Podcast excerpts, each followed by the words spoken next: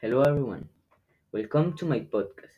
Today, August 9, we will be with I guess who will be telling us the difficulties he has had in the learning English. Hi Carlos, how are you today? Fine, thank you. And you? Very good, thanks for asking. We will be asking you some questions. I don't know if it bothers you. No problem. What do you think is the main difficult in learning English?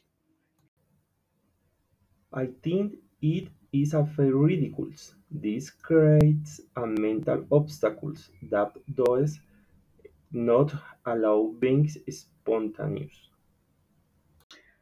Do you think that the time you dedicate is essential for their learning? It is important to spend time, but the most important thing is to organize. Doesn't pronunciation word correctly create barrier to learning English?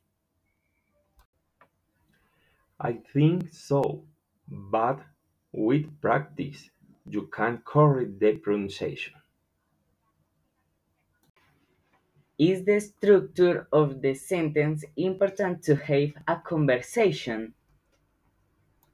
Thank you very much, Carlos, for giving us your opinions. Very proud to have participated in this podcast.